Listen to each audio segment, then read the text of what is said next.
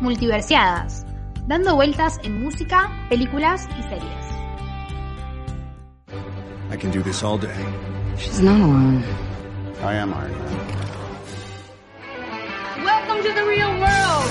It sucks. You're gonna love it. It's Leviosa, not Leviosa. Hope it wasn't a mistake. Title of your sex tape. Title of our sex tape. Wait a minute. Wait a minute, Doc. Are you telling me that you built a time machine? Out of a DeLorean? That's what she said.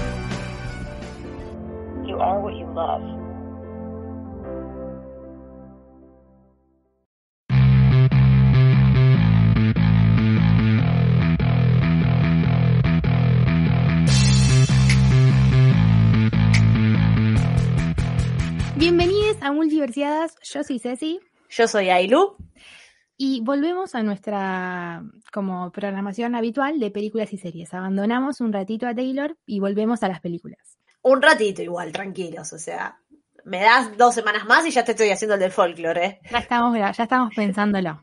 Pero bueno, como esto es multiversiadas, no podemos dedicarnos siempre a Taylor, aunque ustedes saben que en todos los podcasts que hablamos de alguna otra manera vamos a hablar de nuestra señora Taylor Swift.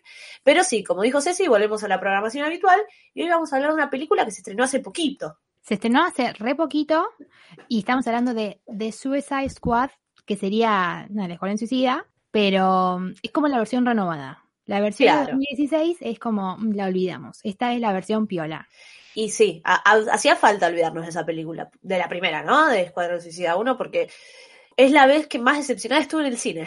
Fue tremendo. Porque encima todos veníamos con tipo el hype que tenía el tráiler, que el tráiler era una cosa de literalmente locos. Y yo dije, ok, mi iniciación hacia amar a DC. Y después fue como, no, no, la verdad esto puede, salió muy mal. No, el tráiler para mí es el mejor tráiler que yo vi en mi vida. Es una locura. Con la música de Queen está muy, muy, muy bueno. Realmente el tráiler es... Para mí es el mejor tráiler que vi. Pero después la película es... eh, me acuerdo que yo fui con mi hermano y cuando la vimos, tipo, nos quedamos como, eh, bueno, sí. Y me reco... Sí, me recostó procesando, tipo, ¿esto es real? me recostó aceptar que no me había gustado, porque yo había ido re manija, ¿viste? Era como, uy, sí, qué buena película, qué bu-". Eh, bueno, no sé si estuvo tan buena. Y después al tiempo pude aceptar que no me gustó. No, no, es malísima. Pero la que vamos a hablar ahora, o sea, de Suicide Squad, salió nada, hace dos semanas. Eh, si no la vieron, van al cine o la buscan por el antro de internet. ¿Ya está en el antro internet? Obvio, vamos a cometer eh, un, eh, como una confesión. Yo la vi en mi casa, en la tranquilidad de mi casa. ¡Ah, no sabía! La buscan y está. Ah, bueno, yo la fui a ver al cine. Bueno, yo la vi en mi casa porque la quería ir a ver, pero si escucharon nuestros podcasts, en, el- en, tipo en especial el primero, nosotros hablamos de que Black Widow había ido para el cine y para Disney Plus. Y esta fue para cine y para HBO, pero de Estados Unidos. Entonces, nada, la gente que es copada la subió y ya la vimos. Va, por suerte yo la vi en mi casa. Sí. Eh, igual te digo estuvo, a mí me gustó mucho verla en el cine, ¿eh? Es, una película como que creo que cambia un poquito la experiencia. Y igual a mí me, me gustó. Lo hubiese ido a ver al cine y la re quería ver en el cine, pero nada, vi que la oportunidad que estaba ahí. Igualmente siento que eh, vamos a adentrarnos en la película que mm, nada, o sea, el Escuadrón Suicida son personas, que en este caso son, el- solamente hay cuatro personajes de la primera, pero estos son personas que eran villanos y que estaban presos y que el gobierno les ofrece como una misión para que si la cumplen les bajan un poco la condena. También lo que hacen, perdón, Ceci, Sí, lo, lo que hacen es les ponen un chip en la cabeza, o sea, es returbio en realidad. No sé si en la vida real los organismos de derechos humanos estarían muy a favor de esto, me parece que no. Me parece que dirían, "Mm, ¿te parece? Pero ficcionado me, me re gusta porque además no es que eligieron a X, tipo todos los villanos que eligen para esas misiones son, son muy, cada uno aporta lo suyo y, y me encanta. Creo que tienen Sí. muchísima más conexión estos, que después vamos a hablar de quiénes son, eh, que los de la primera que para mí no, no, no enganchaban, tipo, no, no tenían química, era como, "Ah". acá es como que están todos más unidos. Sí, le ponen un chip en la cabeza y le dicen, bueno, yo te mando ahí, sos más o menos libre, pero en cuanto te mandás una que no va con la misión o te querés escapar o lo que sea, o no seguís mis órdenes, te mato, tipo, aprieto un botón y te mato. Están totalmente controlados por, bueno, por Amanda Waller, vamos a nombrarla. Entonces, como que ellos fingen ser libres, o sea, claramente están en la cárcel y te dicen que va, bueno, es como por lo menos salís un poco de ahí, pero están to- totalmente controlados por el gobierno. Y a lo que vamos a la película es que ellos, el grupo, eh, al principio la película arranca donde yo dije, che, esto es verdad. O sea, te muestran que un grupo llega a, la isla Corto Maltés donde ellos tienen que ir porque mm, tienen que recuperar un, disquito y dicen, bueno, los mandamos ustedes. Y la película arranca con que un grupo en el que está Rick Flag, que es pues, uno de los de la primera, y está Harley Quinn, y después hay otro grupo simpático de personas. También estaba Boomerang, los mandan eh, a esa isla y vos ves en cinco minutos cómo toda la gente, la mitad de las personas que aparecían en el tráiler la quedan y yo dije, che, esto no puede ser. Sí, sí, fue, o sea, no parecido, pero sentirlo, o sea, no, no parecido porque con Endgame era todo mucho más dramático y como que, pero fue un poquito la misma sensación de, viste, en Endgame cuando dice cinco años después, No, por fue favor. acá como se ponen todos tipo, che, ¿y ahora qué? ¿Qué, qué carajo? Claro, y yo dije, no, ahora van a decir que esto era un sueño, claramente. Y no, tipo, era realidad.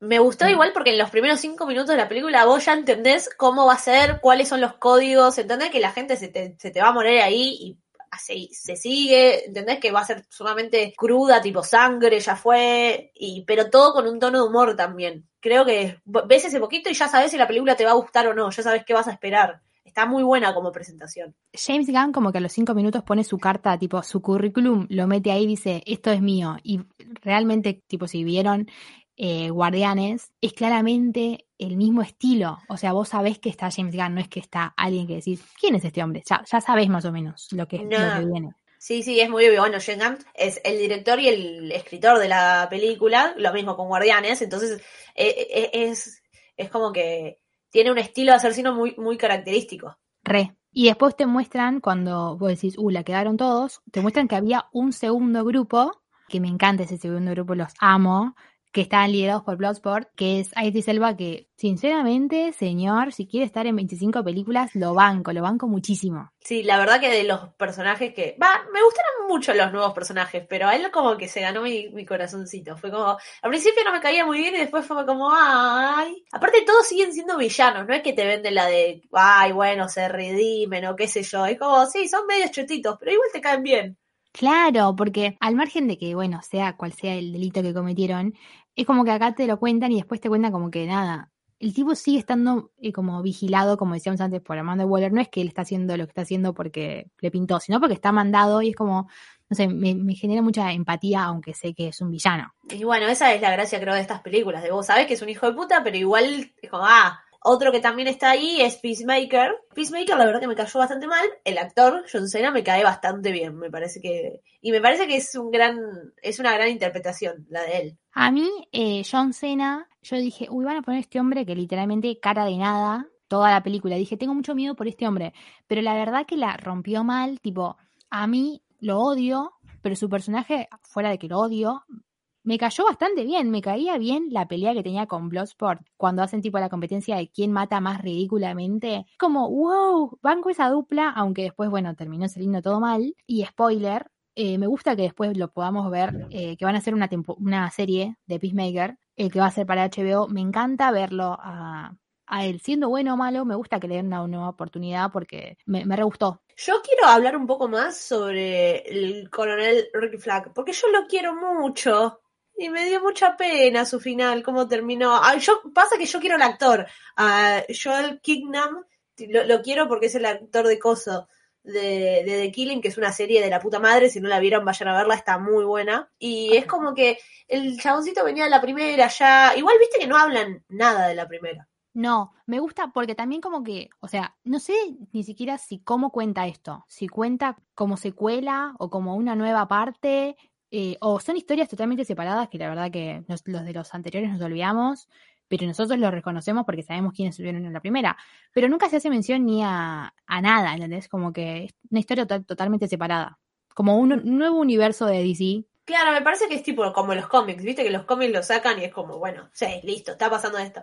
Pero vos, si viste la primera, eh, Rick Flag te genera un poco más de empatía, porque sabes que la primera pobrecita, la novia, se, se volvió medio loca porque la poseyó una bruja, o sea, pobre loco, y el loco sí es bueno de verdad. es- No, no es un villano que lo están controlando, es un coronel del ejército donde dice, bueno, voy a ayudar a esto, me meto en esta misión. Es como el más noble, es como el que en, el en la primera era como el que más o menos era, no sé, el amigo de la gorra, porque los demás eran todos villanos y este era como, soy bueno. Eh, y en cambio acá es como más, somos más un grupito. A- a- antes de irme de acá, quería decir que Joel Kinnaman está en House of Cards, que yo amo lo romántico, pero esa serie política, por favor, señor. Y él estaba ahí, nada, lo amo. Lo amo desde ahí. Después hizo otras películas que ya bah, investigué. Y estaba en la nueva Robocop, que se hizo hace un par de años. Yo la vi, me acuerdo que la vi con mi hermano acá en, en mi casa. Nada, o sea, para el olvido, un besito. Pero en House of Cards, nada, lo amo. ¿The Killing la viste? No, no la vi, no sé dónde está. Mirala, estaba en Netflix y la sacaron. No sé, ahora honestamente no sé si está en alguna otra plataforma, pero si no, descargala porque posta es muy buena, boluda, ¿eh? Ok, la voy a ver. Eh, Es de es, una- es un policial que en el primer capítulo te plantea una, una, una incógnita y estás todos los capítulos diciendo tipo, che, ¿qué pasó? ¿Qué pasó? ¿Qué pasó? ¿Viste eso que necesitas ver porque necesitas saber qué pasó? Re. Así. Bueno, después tenemos a Sylvester, a Sylvester Stallone, que esto pasó, yo la verdad que cuando fui al cine no, no había visto mucho tráiler ni nada. Dije, bueno, voy directo a ver qué onda. Fui con mi hermano y cuando vimos que estaban los títulos nos quedamos como, ah, re, va a estar Sylvester Stallone. Y estuvimos toda la película esperando que aparezca para después darnos cuenta que es la voz del tiburón. Fue un fracaso. Literalmente mis hermanos favoritos, tipo, literalmente. No, te juro, con fe fue como, bueno, ah, va a aparecer. Y cuando terminó me miro y me dice, no aparecía. Y le digo, debe ser la voz del tiburón, calculo. Y después lo googleamos y descubrimos que sí, pero bueno, nada. Es que estoy, estoy tratando de hacer esto, de ir al cine eh, sin ver tantos trailers, para no esperar mucho, porque después de lo que me pasó con la 1 de Cuadrón Suicida, como que prefiero ir, a veces no me sale, porque cuando tipo, la película me tiene muy manija, veo un montón de trailers, pero si no me tiene tan manija, trato de ser así, para ir sin expectativas. Me gusta. Yo ya sabía que él hacía de, de King Shark. Eh, postdata King Shark, te amo, aunque seas capaz de comerme en un bocado, no me importa. O sea, viviría, me gustaría una serie de él, tipo mirándose la mano y diciendo, mano. Sí, fue, le- agregó una cuota de humor muy buena eh, y me gusta mucho la relación que tuvo con, con Ratcatcher 2, que la amo, por favor, que, que, que- que no- nunca pensé generar empatía con una persona que ama las ratas. Me sentí muy identificada con Bloodsport, que le tenía pánico a las ratas, no quería ni que se le acerque yo, sería Bloodsport. No, no, no. Cuando empieza ella como a, a comunicarse con la ratita y la tenía acá en el hombro y la saludaba, yo estaba como, ay Dios, aléjese señora, pero la amo, pero aléjese con esa rata. Sebastián, ¿no? La ratita. Sí, no, no, no, por favor, sácamela. Me pareció muy tierno igual. O sea, odio las ratas, pero fue como, ah, bueno, está bien. Para, antes de seguir hablando de los otros miembros del Escuadrón Suicida, ¿podemos hablar de que está Taika en la película? Eh, yo me pongo de pie por Taika Waititi, o sea, literalmente, si no saben quién es, eh, googlean, es una de las mejores personas del planeta, literalmente. Y si quieren estar un poquito bien de corazón y decir, ah, la vida es, es bella pero es dolorosa, vean Jojo Rabbit, ya hablamos acá de Jojo Rabbit y lo volvemos a repetir. Tiene que haber podcast de Jojo Rabbit para que nosotras podamos explayarnos. Exacto. Pero a mí me re sorprendió también cuando estaba Taika. No, esto es ir al cine sin ver un puto tráiler, sin leer una puta reseña ni nada. Es como. y estaba Taika y con mi hermano de vuelta nos miramos y es como, ¿ese es Taika? Hablamos un montón con mi hermano. Todos se sorprendían. Aparecía Bloodsport. Ese es Bloodsport. No, pero bueno, y es, es- es muy buena la relación. A mí me gustó mucho la relación que se generó entre Ratcatcher con Bloodsport, porque Bloodsport tenía una hija con la que se llevaba mal, a Ratcatcher se le había mu- muerto el papá, entonces como que generaron un vínculo muy lindo. Y también, como ya habíamos dicho, la de con King Shark. eh, bueno, no sé si Bloodsport, pero todos generaron como esa empatía con. Eran, entre todos tenían buena onda, pero con King Shark era como, ah, protejámoslo porque también nos puede defender, pero protejámoslo también, pobrecita. Y la primera en confiar igual en King Shark es eh, Ratcatcher. Re. Todos Yo no están si como. confiaría en un tiburón que me podría comer, pero bueno. Pero yo tampoco confiaría en las ratas, esta chica sí, así que bueno. ¿No ves? No hay que prejuzgar, amiga. Estamos a mano. Y la última persona del nuevo Escuadrón Suicida es eh, el hombre lunares. es Polka Dot Man. Cuando lo presentan como. Con, tipo cuando Bloodsport le dice cuál es tu Superpoder. Tu superpoder, le dice tiro, lunares. Y yo, qué pedorro. Y después cuando lo, lo demuestra, que es lo que hacía, dije, wow, flaco, tipo, tenés alto superpoder, medio raro, pero alto superpoder. Sí, no, la verdad que lo, banqué mucho, me pareció. Aparte, me, me, me gustó porque se notaba que estaba totalmente traumadito, pero pobrecito, no había sido su culpa. Tipo, había tenido una madre de mierda que había experimentado con él y el chabón quedó totalmente trastornado. Igual que se imaginaba la madre para matar. Dios. Es tipo, eh, anda al psicólogo, anda al psicólogo, por favor. Y para continuar de, de los personajes, si bien no estaba en este grupo, estaba en el otro, es una de las dos sobrevivientes. Rick Flag sobrevive a la, a la misión, porque mueren todos los compañeros de él, y él sobrevive. eh, y la otra que, sobre, que sobrevive es, me pongo de pie, mi señora Harley Quinn. Harley, te amo. Harley Quinn, por favor, te amamos. Acá tenés tus soldadas para la guerra. Sí, total, totalmente. Eh, bueno, interpretada por Margot Robbie, una de las mujeres más lindas y talentosas que tiene el último tiempo. Eh, Yo no creo, yo a veces veo una foto de Margot Robbie y digo, ¿cómo puede ser real esa mujer? No, realmente es muy, muy, muy linda. Aparte, tipo, es muy linda, es muy hegemónica de la manera tradicional, que por ahí, viste, y vos decís, tipo, eh, pero tiene algo que no, no, no puedes dejar de verla. Aparte, actúa muy bien. Actúa muy bien y además, bueno, yo porque la amo, a veces veo alguna entrevista de ella cuando estrena una película o algo, y es un amor, es súper divertida, es como re remadora, aunque vos seas un muerto, literalmente entrevistándola, ella te saca ahí como, tiene chispa, ¿entendés? No es la... Porque hay actores que son buenísimos y después los pones a entrevistar y son como, mm, son buenísimos actuando, pero no. Y ella es como completa. Es re carismática y le gusta Harry Potter. la amamos, o sea, la amamos. La, la, la amamos de verdad. Por cuenta mía, pero está en dos de mis películas favoritas, eh, que es El Lobo de Wall Street, que me encanta, y Once Upon a Time in Hollywood, que por favor, qué película, Tarantino, no puedes hacer esa película. Pero nada, o sea, la ya, me estoy, ya estoy viendo que Ailén me está mirando como con cara de decir, ¿qué te pasa, licenciada? Y no me está gustando nada. No, pará, pero porque la gente me va a bardear a mí, porque Once Upon a Time in Hollywood, todo Twitter la ama. A mí no me gustó, perdón.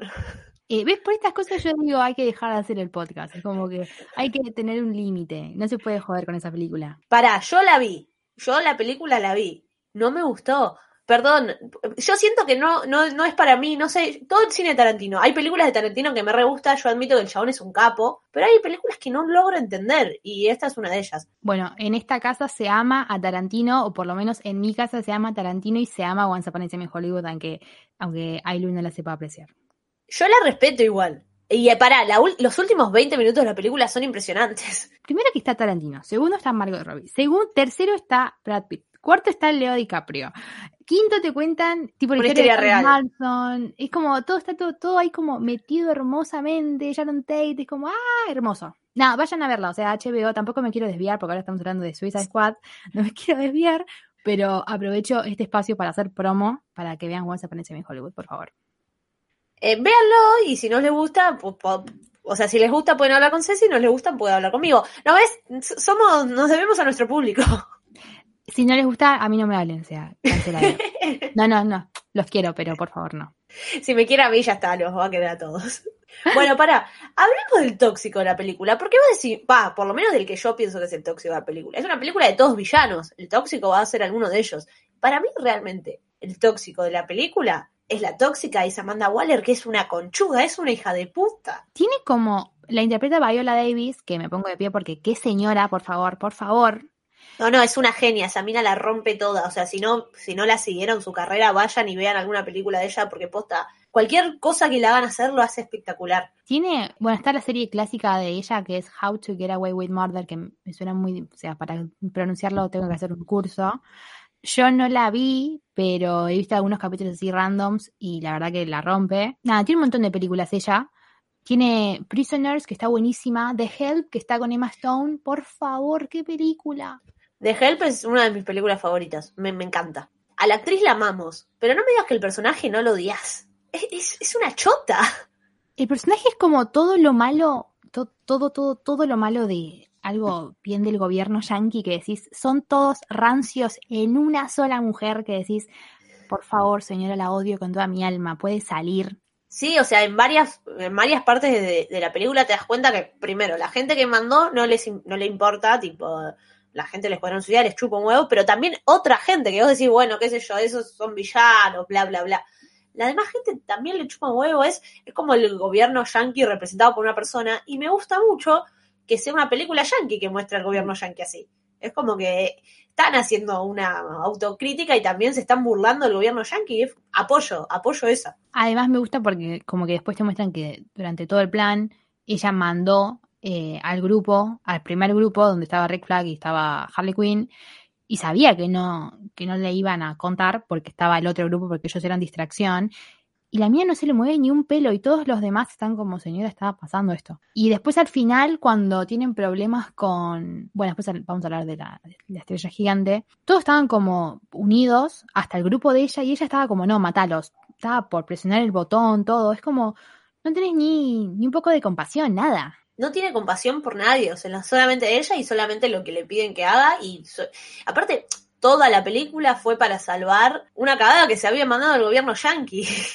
es tremendo. Mal. Y que ellos no tenían, bueno, los villanos no tenían nada que ver, pero los mandan a dar la vida, básicamente, por, por el gobierno yanqui, que encima ni se lo agradece, o sea, es como Sí, sí. No, me parece que está, está muy bueno que, que, bueno, que hagan esa crítica hacia, hacia el gobierno y también la, la hagan en tono de humor, porque la película, por más que hay momentos un poco dramáticos, nunca deja de ser una película de humor. Yo diría, bueno, ella es la tóxica, obviamente. Yo le agregaría eh, a la estrella gigante, que es Starro, que es esa. Primero que aparece una estrella gigante que mm, es rosa, que tranquilamente, o sea, es como recolorida y decís, ay, qué buena, pero no, porque de, como de las axilas de un, de un coso, larga un montón de estrellas que no son como estrellas, o sea, sí son como estrellas, pero que se te ponen en la cara de los humanos y los controla. Y es como re bizarro eso, pero me gusta como era, o sea, tranquilamente los, el escuadrón podría haber dicho, ya tengo lo que yo- ellos tenían, que era el disquito, me voy a la mierda y dejo esta estrella gigante que haga mierda todo. Eh, pero me gusta que hayan, como que hayan decidido a, la hacen, o sea, peleamos igual y vamos con esta, aunque el gobierno que hace que me está matando porque no quería que mate la estrella gigante. O sea, no era el objetivo matar a Starro, pero ellos igual van y lo hacen. Igual esa estrella era, o sea, era el villano de, de la película, pero no del escuadrón. Yo sobre la estrella tengo que decir que me parece buenísimo que hayan agarrado, o sea, como que siento que fue una, una fiel representación del cómic, tipo literalmente lo agarraron y lo tiraron así. Y viste que como que casi siempre eh, a los monstruos tratan como de hacerlo un poco más realista, por decirlo de una manera. Y acá no, fue tipo, agarraron, lo pegaron así y listo, ya está. Sí, creo que es eso algo de también muy característico de, James Gunn, que, que si bien tiene declaraciones polémicas, porque ah, últimamente dice muchas cosas pelotudas, ¿viste? A mí me gusta mucho la manera que hace cine. Eh, ah, está hablando bastante mal. Eh, no día criticó, bueno, cuando estaba en plena promo de la película, eh, criticó a Scorsese como que Scorsese quería, o sea, estaba carroñando con Marvel, de, o sea, Scorsese, literalmente, el mejor director de cine del mundo. ¿Vos pensás que va a querer prensa por hablar de Marvel? Hizo 25.500 películas y son puro oro, dejate de joder.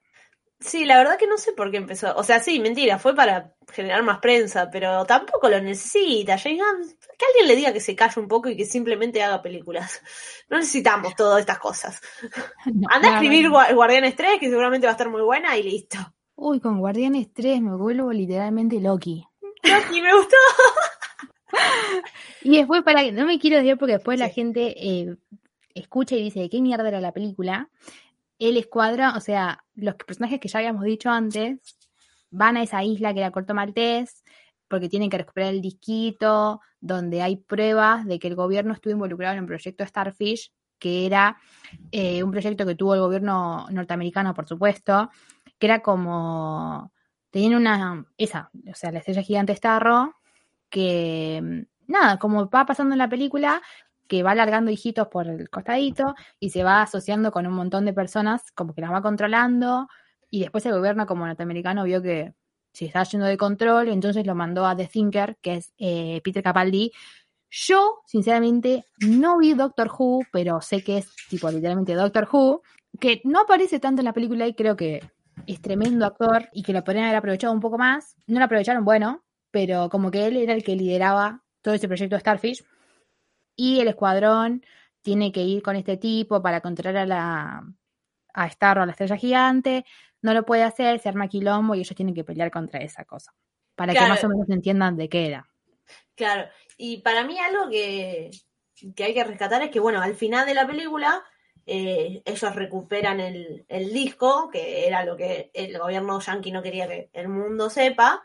El hijo de puta de Peacemaker, tipo, quiere destruir el, el disco, quiere hacer, o sea, es como, ahí te das cuenta que Peacemaker es bastante, sigue siendo bastante conchudito y se puede aislar con el gobierno yankee y no pasa nada. Después lo tenés a Bloodsport y más que nada a Red Flag, que es que hombre, que dice, no, pará, o sea, y, y Red Flag que eh, es, es un, literalmente es un militar, pero que se da cuenta que no, que cuando él quiso entrar al ejército no era para hacer eso, no era para cubrir las cagadas que se mandaban, sino para hacer algo bueno. Y me gusta ese cambio y, y es tremendo porque a Amanda Waller le chupa un huevo que se muera toda la gente de Corto Maltese, tipo, no le importa nada. Voy a tirar un datito que, nada, lo tenía guardado, que es, eh, ¿por qué carajo lo manda tipo Amanda Waller, manda a Rick Flag, que era hombre de ella literalmente, y como que James Gunn dijo que en un flashback que al final no, no se dio, como que la razón de mandar a Rick al, tipo al grupo, que sabía que se iba a sacrificar porque iban a morir todos, era porque una boludez, porque hacían como que Amanda fue a la oficina con una camisa tipo muy colorinche y como que Rick se burló y gente de ahí se rió del chiste y ahí ella dijo, bueno, listo, como internamente ella dijo, listo, te mando al grupo que se va a cagar muriendo. O sea, literalmente por un chiste lo mandó a, a- a la misión que se iba a morir. Al final, bueno, le terminó pasando a ese final, ¿no? Pero te muestran como que, o sea, me hubiese gustado ver esa escena porque ya lo odiaba a Amanda Waller, pero ver es, Claro, o sea, más motivos para odiarla. Eh, pero no, sí, básicamente a la mina le chupó todo y dijo, "Ah, bueno, vayan, vayan, peleen mis guerras, mueran por mí y yo me voy a quedar con todo el crédito. Es como lo, lo más choto que podríamos encontrar. Y después quiero agregar otro datito de James Gunn, que James Gunn, bueno, está en Guardianes, ahora va a ser después Guardianes, eh, y se metió ahora con Suicide Squad, que es tipo DC, literalmente la contra, eh, pero como que se pasó porque en un momento tuvo un quilombo por unos tweets bastante polémicos, eh, lo echaron de Disney, Era, igual los tweets eran de hace 10 años, no se justifica, pero nada, tipo pudo haber crecido y madurado y tampoco está bueno. Si me le decís que lo dijo ahora, pues cancelarlo y echarlo, ya fue. Pero lo dijo hace 10 años.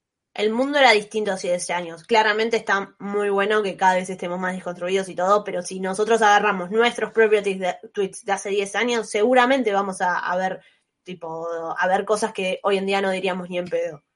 No es por Claro. justificarlo, a mí me parece bastante pelotudo el chabón, pero no me parece, no, no me parecía que era motivo suficiente para echarlo de Marvel. Bueno, entonces el tipo, nada, lo echaron y DC ni, ni Leardo ni Perezoso fue y lo agarró para que agarrar, para hacer tipo de Suicide Squad, que para mí es literalmente Guardianes de DC. O sea, tiene ese estilo, tiene lo que no tenía DC, porque yo, se sabe que soy Team eh, Marvel porque me encanta, y DC eh, nunca llegaba como a, a enamorarme. Y me gusta que si siguen en este ritmo, me encanta, o sea, me encanta esta, esta onda.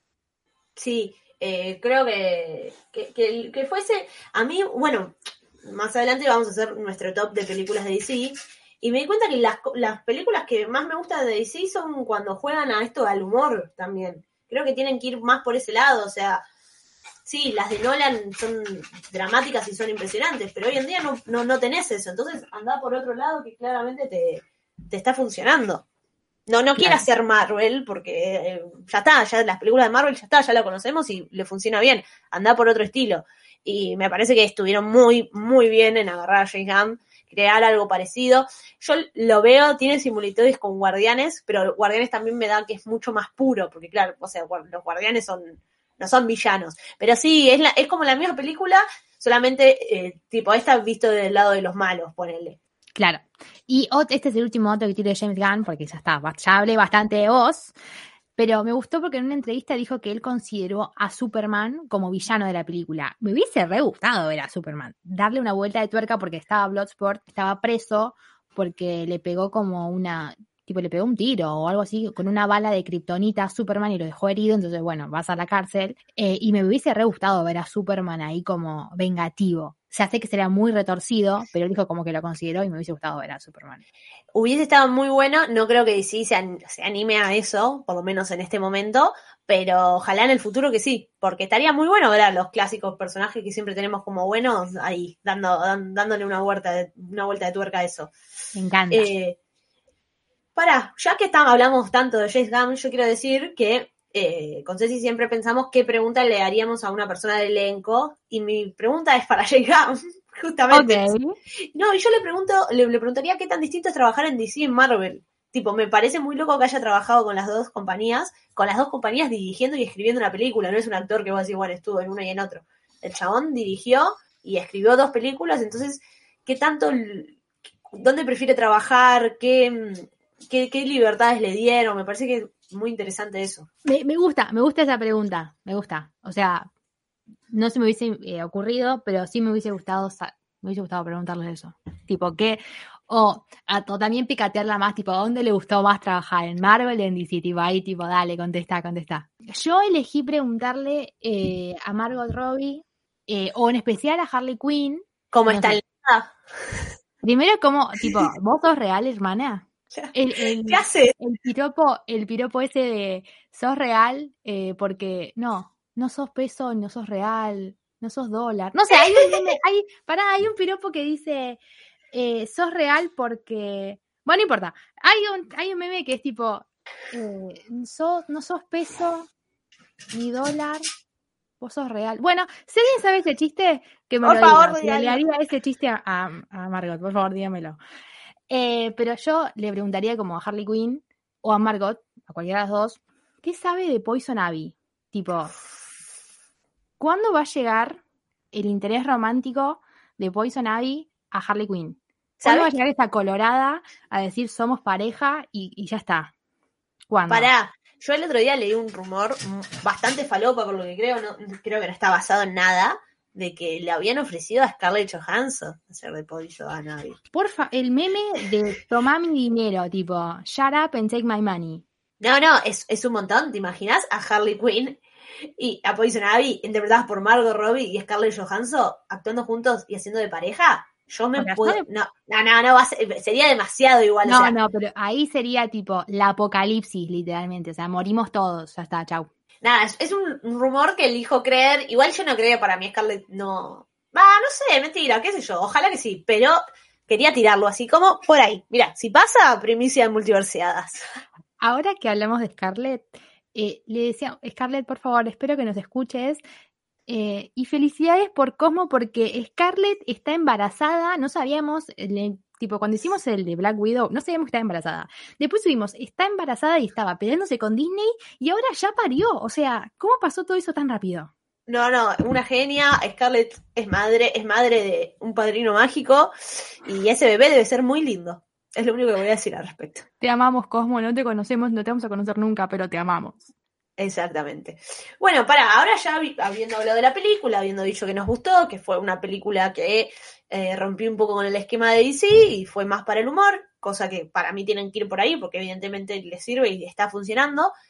Eh, ¿Cómo quedó tu top de películas Hicimos de DC? nuestro, como nuestro topcito de DC diciendo a ver qué películas nos gustan. Ailu ya dijo que sacamos las, las de Nolan porque si hablamos de Nolan me tengo que poner de pie y no tengo ganas de ponerme de pie ahora, pero lo amamos a Nolan.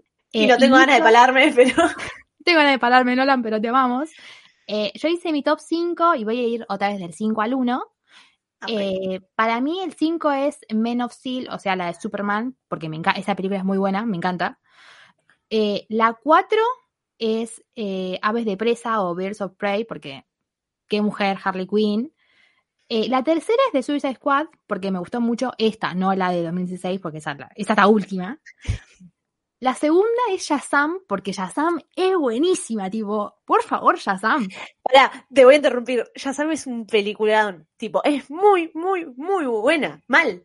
Pero mal, o sea, van y la ven. Shazam está en HBO, creo. Van y la ven porque es un peliculón. Y la primera es la primera de Wonder Woman, no la segunda, porque la segunda tiene un, un contexto medio pirado, de que de repente hay una, se convierte en gato, como medio un quilombo, y el mensaje de aceptación es un quilombo.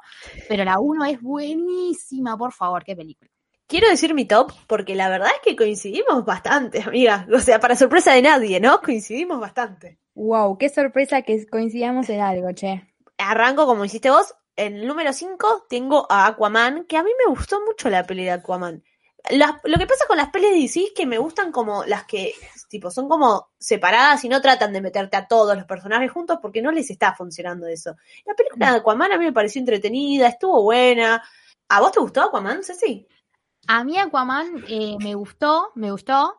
Eh, más me gusta Jason Momoa porque, por favor, qué hombre, qué hombre, por favor. Qué hombre, aparte tan cuero en toda la película, como... No, no, encima, no, no, no, que por favor, encima el pelito largo, o sea, el pelito así largo. No, Dios, qué hombre. No, pero en Aquaman me gusta, eh, siento que también van en algunas escenas por el lado del humor y, y funciona bien, a mí me gusta Aquaman. Cuarto lugar, de Suicide Squad, porque por lo mismo, bueno, ya hablé bastante de él sobre esta película en este podcast, pero me gustó, me parece que funciona, eh, me parece que no es, es una película que entiende cómo, cómo es y no pretende ser más de lo que quiere decir, que es, no, no- no se las rebusca para darte tipo ningún mensaje muy como, ay, no, hay que cambiar, hay que aceptar, o para relacionarlo mucho con otras cosas, o sea, es una película pensada para hacer una película. Después, si se hacen cosas más afuera, todo bien, pero empieza, termina, tienen su propio desenlace y, y nada, me parece que está muy buena. La tercera es Birds of Prey, porque Harley Quinn es todo lo que está bien en la vida, así que tiene que te- tenía que tener el tercer puesto. Y aparte, a mí me gusta mucho la peli. Una película de Harley, o sea, es literalmente Harley Quinn desde el primer segundo decir qué mujer y estás dos horas diciendo qué mujer, qué película, cómo se la banca a todas. Yo salí diciendo, yo salí del cine diciendo, qué mujer, y por favor quiero ese sándwich de huevo. Eh, ¿Por qué estaba tan obsesionada con ese sándwich? Pero dámelo, o sea, si a vos te gusta tanto, debe ser muy bueno. Ya, exactamente. Bueno, y el segundo puesto es Shazam, porque es un peliculón, porque es muy graciosa, es muy linda, es muy simpática. Y el primer puesto es Mujer Maravilla 1, como, y el, el puesto 1 y el 2 es como vos. Es que la Mujer Maravilla está muy buena, la 1 es espectacular, a mí me parece una gran, gran película. Por eso también la 2 me decepcionó tanto, pero nada, la 1 está muy buena. O sea, de cinco películas coincidimos en cuatro. O sea, como para que tengas ahí como una pistita de ver si somos la misma persona o no. Claro. Pero bueno, tenemos también nuestras diferencias. Como por ejemplo con Once Upon a Time in Hollywood, lo vuelvo a recordar. No lo va a superar, Ceci. No. Bueno, para resumir la película falopamente, es como que toda la película ya es falopa. Es, es tremendo. No hace falta como ser No, muy originales. Eh, la película ya de por sí es bastante falopa, entonces como para resumirla, como dijo Ailu, es como bastante complicado, porque ya es súper falopa. Sí, para mí hay que decir que son villanos que son utilizados por Amanda eh, Waller para luchar sus guerras. Muchas, muchas ratas y una piba que con un cosito que no entiendo cómo funciona, lo controla, que para colmo es la hija de Taika Waititi, para que todo se mezcle aún más. Tenemos una psicóptica que es muy linda, porque si bien a Harley la, amamos, hay que admitir que está bastante tocada del 8. Un chabón que tira puntitos de colores que, aunque pienses que, tipo, aunque parezca un poder de mierda, está bastante bueno. Dos francotiradores que matan a gente tirándole tiros, pero de maneras muy raras también. El chaboncito de The Killing que hace un general. un tiburón gigante con la voz de Stallone. Y toda esa gente son bastante chotas, pero no son más chotas que el gobierno estadounidense. Y yo le agregaría que pelean contra una estrella gigante que tira de las axilas más estrellas, que decís, ¿por qué hacía eso? Y que todo esto ocurre en una isla que supuestamente es en Latinoamérica, pero que hay un mexicano que dice boludo, que hay un colombiano que toma Fernet solo sin coca, que aparece con un llavero de mafalda y que, que pasan un montón de cosas que decís, que de repente van y dicen Avenida Medrano y decís, eh, ¿dónde están ustedes? Por favor, me están mezclando toda Latinoamérica junta, decidite por un país. Es como que agarraron todos los, estereotipos de los países de Latinoamérica y lo mandaron en uno y mezclaron y salió eso, ¿viste? Y de repente también estaba liderado por militares, o sea, como para terminar de aclarar todo. Claro, pero, o sea, yo lo tomo como con lo bizarra que es la película, entonces lo tomo por ese lado. Porque hay gente que, que hay gente que se le enojaron los estereotipos y lo entiendo. A mí no me enojaron porque lo tomo como eso, como es bizarro. O sea, por ese lado. Para mí, o sea, están claramente los estereotipos ahí planteados, pero creo que la película ya es tan falopa que se los critico, obviamente, pero no me, no me enojo, porque la pasé muy bien en la película y seguramente nosotros encontramos un montón de como de easter eggs, tipo hay pistitas de nosotros, pero también calculo que habrá de otros países eh, que nosotros no lo sabemos detectar porque no soy de ahí. Pero nada, igual me, o sea, en definitiva pasan un montón de esas cosas y le ganan a la estrella gigante con apuntándole porque una se mete, tipo, deja que la absorba la estrella.